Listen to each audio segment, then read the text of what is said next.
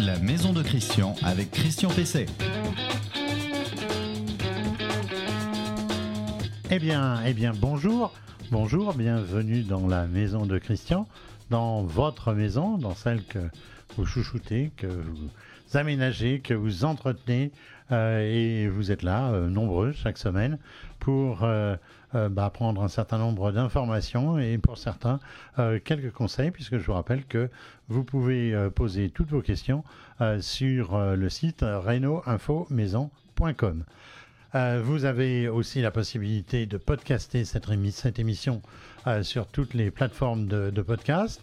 la regarder aussi et l'écouter sur la page Facebook Renault Info Maison et sur le site donc reno-info-maison.com. Alors aujourd'hui, euh, nous allons avoir, comme d'habitude, hein, deux questions.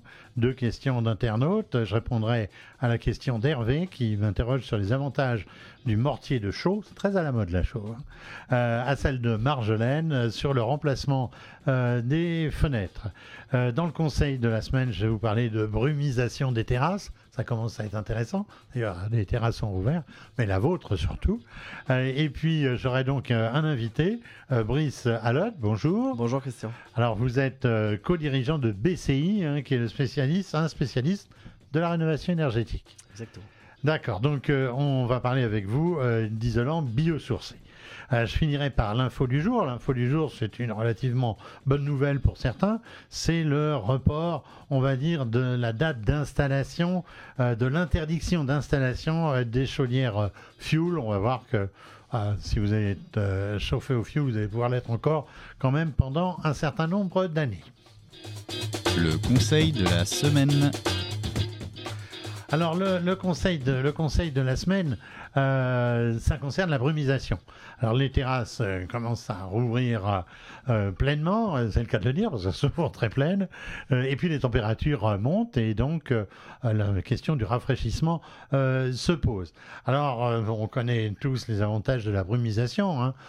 surtout lorsqu'on a eu des, petits-enfants, des bébés, à la, fameuse bombe Evian, on sait que il y a un effet, l'effet n'est pas très prolongé, mais c'est quand même un effet extrêmement euh, extrêmement, agréable. Alors le principe, euh, c'est quoi? Eh bien, c'est que vous avez donc de, l'eau, en l'occurrence, qui est en, contenue en, pression euh, dans une bombe aérosol qui projette des micro-gouttelettes par une buse. Et c'est donc le principe de l'aérosol. Et quand c'est micro-gouttelettes arrivent sur votre peau, eh bien, elles s'évaporent et ça entraîne un abaissement immédiat de la température de l'air. Il y a un transfert thermique et, et, de la peau. Alors lorsque l'évaporation est terminée, eh bien l'effet de rafraîchissement cesse, mais comme on a la peau mouillée, eh bien, on, a un sentiment euh, de bien-être. Ça a l'avantage aussi de, l'hydrater.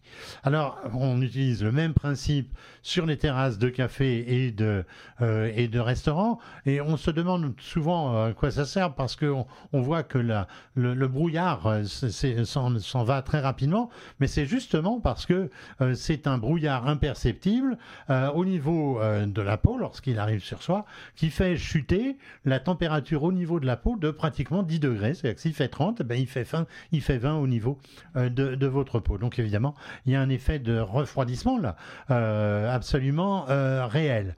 Alors la question qu'on se pose, c'est est-ce qu'il est, est, qu'il est possible d'installer sur sa propre terrasse ce type d'équipement? Alors je dirais oui et, oui et non. oui et non parce que on trouve dans le commerce donc des, des kits faciles à installer à installer soi-même, mais la problématique c'est que ces kits, ils ont des asperceurs qui n'envoient pas un brouillard, euh, mais plutôt, euh, euh, je veux dire, presque une averse, enfin un peu de, une espèce de bruine.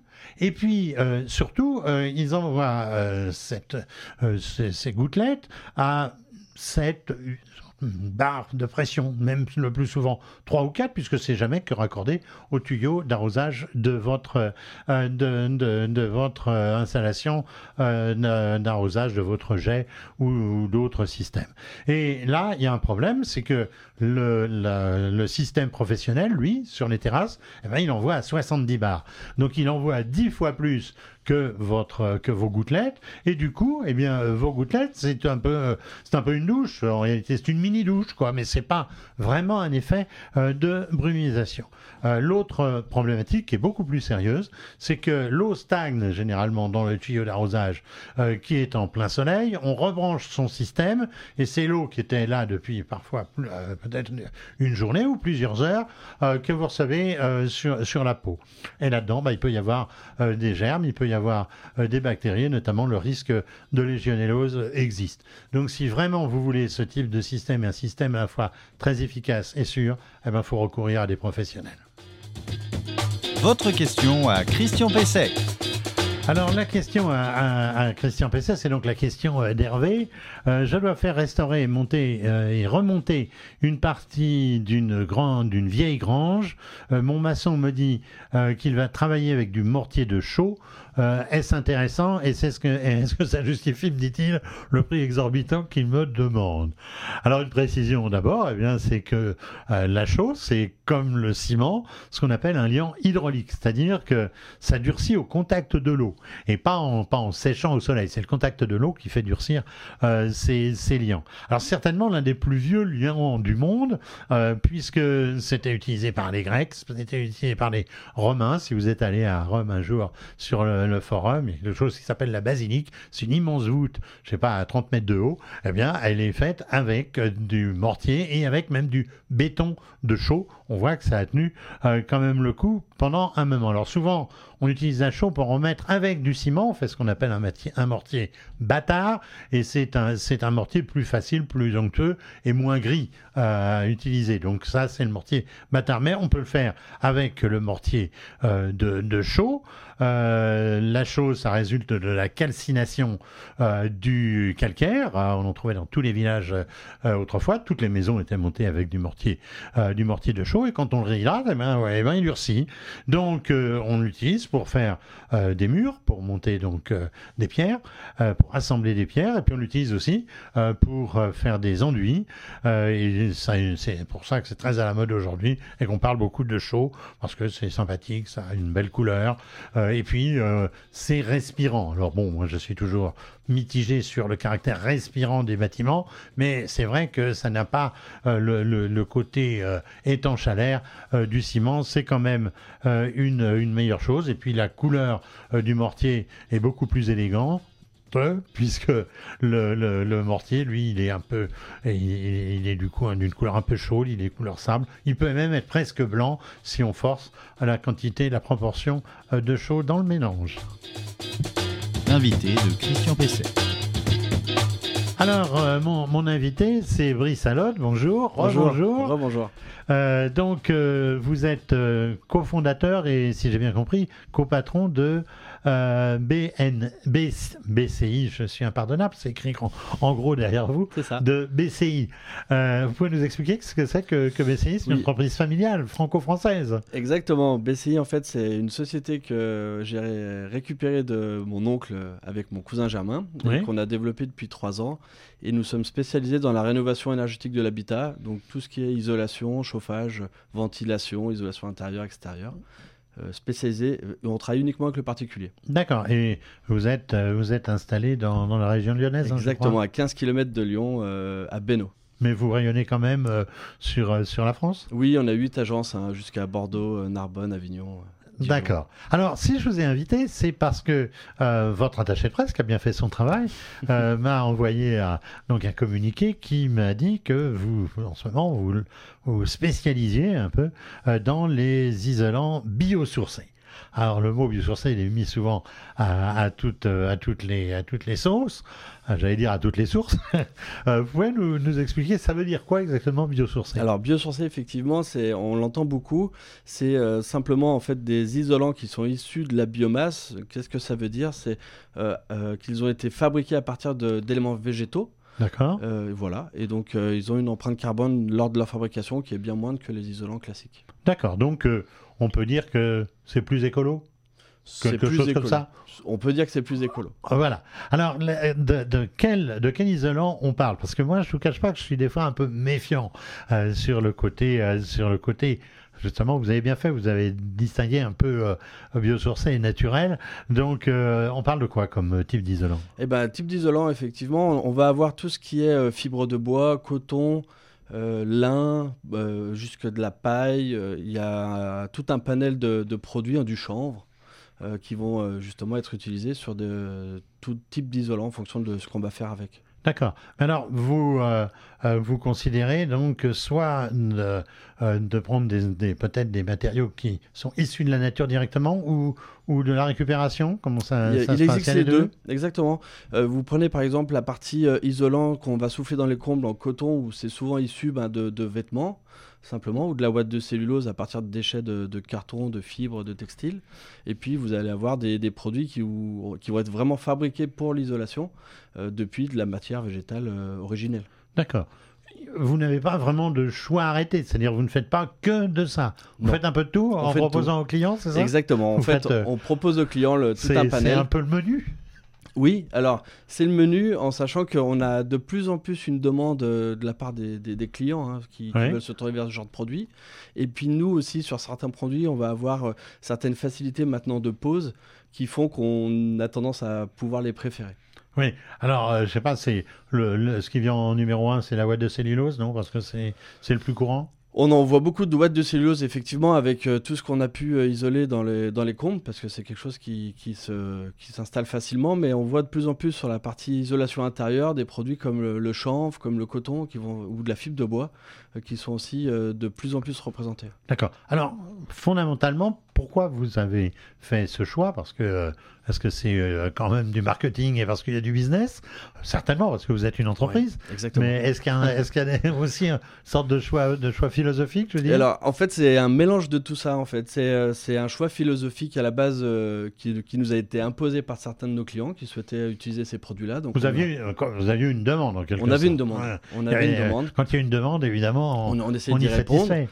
Là, il y a quelques années, on avait du mal finalement à y voir clair parce qu'on avait très peu de produits, mais en fait, toute cette filière s'est industrialisée, s'est professionnalisée. Et aujourd'hui, on arrive à avoir des produits de très bonne qualité, en quantité, à des prix qui sont tout à fait euh, euh, proches des isolants classiques. Alors du coup, quand nos clients souhaitent ces produits, euh, on leur propose. Et puis, on a aussi, nous, des, des, vraies facilités dans la pose sur certains produits. Alors, quand on dit biosourcé, naturel, bon, y a, alors, faut être faut être clair, il y a quand même des additifs là-dedans. Oui. Hein, parce que on a connu l'époque, euh, moi je me souviens, quand euh, euh, les babacools remontaient avec de la laine de mouton, du Larzac, pour isoler leur, leur comble. Après, il y avait une invasion de mythes dans le quartier. Alors, ah, on est d'accord. Effectivement, c'est pour ça que j'utilise pas, j'utilise jamais le mot naturel parce qu'il faut savoir que dans tous ces, isolants, on est obligé d'ajouter des additifs, hein, puisque notamment pour la partie incendie, parce que certains produits comme la fibre de bois vont pouvoir être, vont pouvoir prendre feu. Donc il y a des, des additifs qui sont ajoutés. C'est le sel de bord, par exemple, entre autres le sel de bord, qui a été d'ailleurs contesté à une époque. Qui a hein. été contesté, je pense que euh, c'est toujours, il est toujours contesté hein, par, certaines personnes. Euh, on voit naître quand même des nouvelles normes avec euh, justement des normes NF qui permettent de, d'avoir des produits où on est sûr qu'il n'y ait pas plus de 30% de, de, ou 70% de matière végétale dans l'isolant, mais malgré tout, il y a toujours un additif. Alors, euh, puisqu'on parle d'additifs, euh, on pense aussi au problème d'efficacité. Est-ce que ces produits sont aussi euh, efficaces? Et pour notamment les, laines minérales, il y a une certification, c'est la certification ACERMI. comment vous pouvez garantir d'abord à vos clients que ces produits sont aussi efficaces et c'est éco-certifié par exemple, et surtout pour avoir, pour avoir des aides, parce qu'il y a encore des aides pour, pour l'isolation. Oui, alors certains des produits biosourcés ont des ACERMI, et d'autres n'en ont pas, donc euh, ils doivent respecter certaines normes euh, et documents techniques. Euh, après, on certifie, bon, il y a quand même pas mal de produits qui passent en laboratoire, hein, donc on, a les, les différentes certifications des produits et on est assuré de la, du bon fonctionnement sur la partie isolation. Alors pour beaucoup de ces produits, on parle du déphasage et c'est euh, intéressant en ce moment, donc du confort, du confort d'été. Euh, moi, je suis toujours un petit peu sceptique. Euh, vous pouvez nous, nous parler du déphasage et en quelques mots nous dire comment ça marcherait? Alors, le déphasage, effectivement, ça devient important puisque c'est des choses euh, avant qui ne rentraient pas en compte dans la construction de l'habitation. Le déphasage thermique, c'est le temps que va mettre la chaleur à pénétrer l'isolant et à le traverser. Et il est lié directement à la densité du produit qu'on va installer euh, pour faire l'isolation. Et effectivement, la, plupart des, isolants, euh, je dirais, biosourcés ont une densité qui est assez forte. Euh, par rapport aux lignes minérales, par rapport à, certains autres produits euh, ou le polystyrène par exemple qui ont des, déphasages thermiques qui sont moins importants. Et du coup, on va avoir retrouvé un, confort d'été qui sera un petit peu plus important. En clair, euh, ça veut dire que ça surchauffe moins quand il y a un grand soleil, c'est ça? C'est ça. Ça va être le temps que va mettre la chaleur à rentrer dans la maison avant de ressortir, puisque le, le, le chaud va toujours vers le froid. Et du coup, euh, on espère euh, atteindre euh, le chaud intérieur quand la nuit, par exemple, arrive.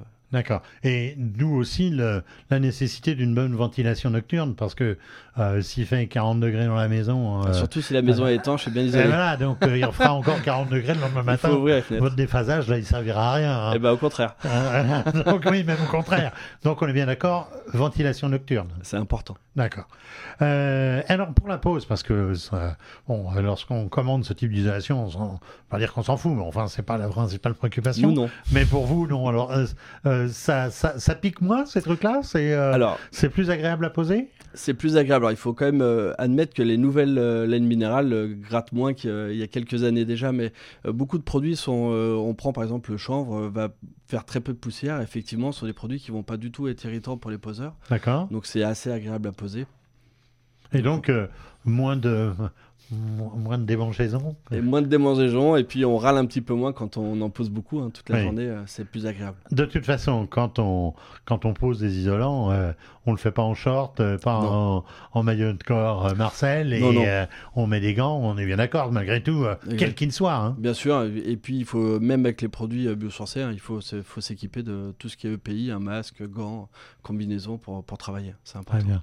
Alors, j'ai parlé il y, a, il y, a, plusieurs années déjà, j'ai parler de l'herbe comme isolant Parce que j'ai vu, euh, je crois que c'est Grammy quelque chose. Grammy-Terme. Grammy-Terme qui, qui, fait ça, ce sont des Suisses. Euh, moi, je trouvais que c'était, je trouve que c'est assez intéressant parce que surtout dans une période où il y a beaucoup de jachères, euh, ça vaut le coup. C'est une bonne, c'est une bonne idée? C'est une bonne idée. C'est, je, pour moi, c'est même l'avenir parce que c'est des choses qui sont faciles à, à, construire. On voit naître beaucoup de, beaucoup de types de produits. Hein. On a une entreprise vers chez nous locale qui fait de l'isolant avec aussi de la paille de riz. Avec oui, j'avais vu ça. Voilà. Oui, paille de riz on en voit de plus en plus. Je pense que c'est voué à, devenir plus important. D'accord. Eh bien, bah écoutez, euh, Maurice Saint-Lot, je pense qu'on a fait le, tour de, la question. Donc, BCI, vous avez un site internet, j'imagine oui, Tout neuf d'ailleurs, je crois. Tout neuf. Et c'est quoi l'adresse C'est bci-solution au pluriel.fr. Très bien, merci et à très bientôt. Merci. Votre question à Christian Pesset. Alors la question, c'est la question de Marjolaine qui me dit nous voulons profiter de l'été pour isoler notre maison. Nous allons commencer par les fenêtres. Quelle est la meilleure solution? Alors, euh, bah, je vais dire, la, meilleure solution, euh, c'est justement peut-être de ne pas commencer par les fenêtres, euh, parce qu'en fait, les, fenêtres ne représentent que 10 à, à 15% des pertes thermiques d'une maison. Je pense que mon invité qui est resté pourra le, pourra le, confirmer, Brice Alotte. Les, les, fenêtres, c'est 10-15%. La toiture, c'est 25 à, à 30%. Les murs, c'est 20 à 25%. Le plancher bas, c'est autant que les fenêtres. Donc, il est souvent bien plus simple, évidemment, est beaucoup plus économique de projeter 40 euh, cm dans, le grenier, dans le sol du grenier, sur le sol du grenier quand on ne l'utilise pas, et puis d'isoler euh, le plafond du sous-sol où on garde simplement généralement la voiture, euh, où l'on garde quelques affaires, beaucoup trop d'affaires. je suis bien placé pour le, pour le savoir. Alors, au total, si vous faites ne serait-ce que les, combles et le, plancher bas, comme on dit, la sous-face du plancher bas, eh ben vous avez gagner 40% euh, de dépenses, euh, de dépenses euh, minimales. Alors maintenant, je vais quand même répondre à la question de Marjolaine. Elle me dit quelle est la meilleure solution. écoutez, il y a le, choix, il est, il est assez simple hein, au niveau des fenêtres. le PVC, c'est le matériau le moins cher et c'est une efficacité excellente, il faut le dire, mais ça donne des, des fenêtres avec des vitrages relativement étroits parce qu'il il faut des montants et des traverses importantes qui sont d'ailleurs doublées de métal à l'intérieur. donc ça, c'est la solution la plus courante aujourd'hui. L'aluminium, euh, bah, c'est le, c'est le NEC, le NEC plus ultra, euh, notamment pour les, les, grandes baies, euh, pour les baies coulissantes, parce qu'il y a une très belle rigidité, ça, ça, tient vraiment le coup. Et puis, ça peut aujourd'hui être proposé dans tous les coloris qu'on veut, avec du thermolacage qui tient extrêmement bien. Donc ça, c'est aussi intéressant. Il y a le bois, bien sûr. Le bois existe toujours. Bon, mais il est forcément en, recul, parce que de toute façon, ça coûte assez cher, et puis parce qu'il y a un entretien que n'ont pas d'autres d'autres matériaux. Il y a des menuiseries mixtes qui sont par exemple bois à l'intérieur et aluminium à l'extérieur. Ça aussi, c'est euh, c'est un peu, euh, c'est un peu le, je sais c'est le NEC plus ultra. En tout cas, c'est le plus cher. Ça, ça c'est sûr. Alors, il y a des nouveaux matériaux, hein, des matériaux de synthèse. On parle de fibres de verre, de choses comme ça. Euh, ça me paraît intéressant, mais euh, il est clair qu'on n'a pas aujourd'hui beaucoup de recul sur la question. Donc, il y a déjà de bonnes solutions, peut-être pour laisser aux autres l'expérience sur ce type de matériaux. L'info du jour. Alors, l'info du jour. Euh, c'est une nouvelle qui va en rassurer certainement euh, beaucoup parmi vous. C'est l'annonce du ministère de l'Environnement du report de l'interdiction de remplacement euh, des chaudières au fioul euh, à juillet 2022. Donc on a gagné euh, six mois, ça devait être prévu pour le, 1er janvier. Alors ceci étant, ça ne va pas changer grand-chose, sauf que c'est un signal d'apaisement dans ce domaine. La ministre, Mme Pompili, ayant même déclaré que si elle considère que se chauffer au fioul, c'est très très mauvais, attention, hein, je cite, nous voulons y aller tranquillement, faire comprendre aux gens la nécessité d'évoluer. Ben oui, parce que euh, euh, je pense que les Gilets jaunes ont laissé quelques souvenirs et il faut quand même dire que de la même façon que les gens les, moins fortunés ont des vieilles voitures qui fonctionnent, euh, qui fonctionnent au gazole, eh bien de la même façon, les gens qui ont des chaudières fuel d'un certain nombre d'années, c'est pas forcément les plus fortunés. Alors certes, il y a des mesures d'accompagnement, mais enfin c'est quand même, c'est quand même une inquiétude pour ces, ces populations-là. Il faut faire vraiment le maximum pour aider les gens les, les plus défavorisés. Alors en fait, il faut rappeler que cette interdiction, c'est pas du tout l'interdiction euh, du chauffage au fioul. On va pas vous interdire demain d'utiliser votre chaudière. On va simplement faire en sorte que l'installation de chaudière fioul dans le neuf, dans le neuf et neuve soit euh, soit impossible. Donc euh, pas de chaudière fioul dans les constructions nouvelles et pas de remplacement de vieilles chaudières fioul par une, par une nouvelle. Alors, ça veut dire aussi que de toute façon, vous pourrez toujours vous chauffer au fuel tank, votre chaudière marchera et qu'on vous livrera du fuel qui ne sera pas à un prix prohibitif. Ça, c'est le, c'est le risque. Vous pourrez toujours faire entretenir, et même vous le devrez faire entretenir votre, votre chaudière. Vous pourrez la faire dépanner. Vous pourrez remplacer votre brûleur. En bref, vous n'avez pas le, couteau sous la gorge et si elle tombe en panne, euh, vous aurez certainement toujours des pièces parce que la plupart des fabricants proposent des pièces euh, pendant 10 ans et même certains pendant 25 ans après la date d'installation de votre chaudière. Alors euh, évidemment, il n'est pas euh, question d'interdire la livraison du ça, ça, cette, cette rumeur, cette fake news continue de circuler. Non, soyez tranquille. Si vous avez une chaudière fuel, vous pouvez attendre pour la remplacer. Ceci étant, c'est pas mal non plus d'envisager de la remplacer par une pompe à chaleur par une chaudière gaz ou par une chaudière gaz hybride.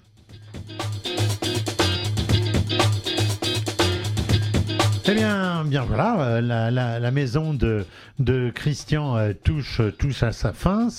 cet épisode 25, euh, depuis le début de l'année, nous avons produit 25, 25 émissions comme celle-ci. Vous pouvez toutes les retrouver sur les principales plateformes de podcast.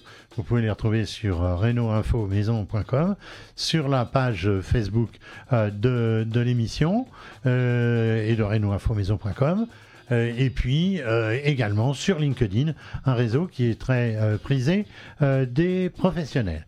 Alors, je remercierai comme chaque semaine Vincent qui est aux commandes et puis et puis Adrien pour la préparation qui m'aide à préparer cette émission. Merci de nous avoir regardé ou écouté, écouté ou regardé, vous avez le choix. et puis, eh je vous dis à la semaine prochaine.